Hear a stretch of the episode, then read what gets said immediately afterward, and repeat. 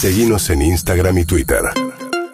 Arroba Urbana Play FM. Eh, a ver, hoy, primero de noviembre, vuelven los turistas extranjeros. eh, pueden ingresar a la Argentina desde hoy. Con esta novedad está Juli Roffo, nuestro móvil N6. A Juli, buen día. Buen día, María, ¿cómo estás? Hay un clima como de película acá en Ezeiza, en la parte de llegadas internacionales. Acaba de llegar un primer vuelo desde Bogotá a Colombia y eh, había, bueno, gente esperando a su familia que no podía venir hacia casi dos años a visitarlos o con quien no se veían desde que empezó la pandemia, desde que llegó la pandemia a la Argentina y a Latinoamérica. Y la verdad es que hay mucha emoción, ramos de rosas, carteles. Digo, de verdad que es muy conmovedor. ¿Cómo es esta llegada? Cualquiera que venga como turista a la Argentina tiene que traer su esquema de vacunación completo, una declaración jurada y un PCR que tiene que tener 72 horas y no menos de, eh, de antigüedad hecho en, en- en su país de origen. Pero esas Y entre el 72 quinto- horas, Juli, se cuentan desde que embarcaste, no desde que aterrizás. Porque hay gente, porque si no, cuando llegás a Argentina, por ahí, qué sé yo, pasaron, no sé, 12, 14 horas más. Pero es al momento de embarcar, tenés que tener 72 horas, eh, como, ¿no? El PCR tiene que tener como máximo 72 horas de antigüedad, digamos.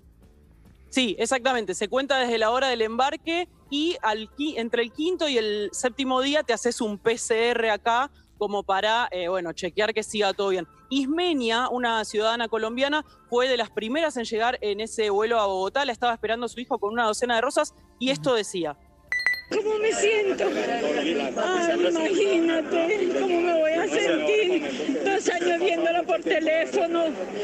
Dos años escuchándolo por teléfono y aquí lo tengo vivo, aquí lo tengo frente.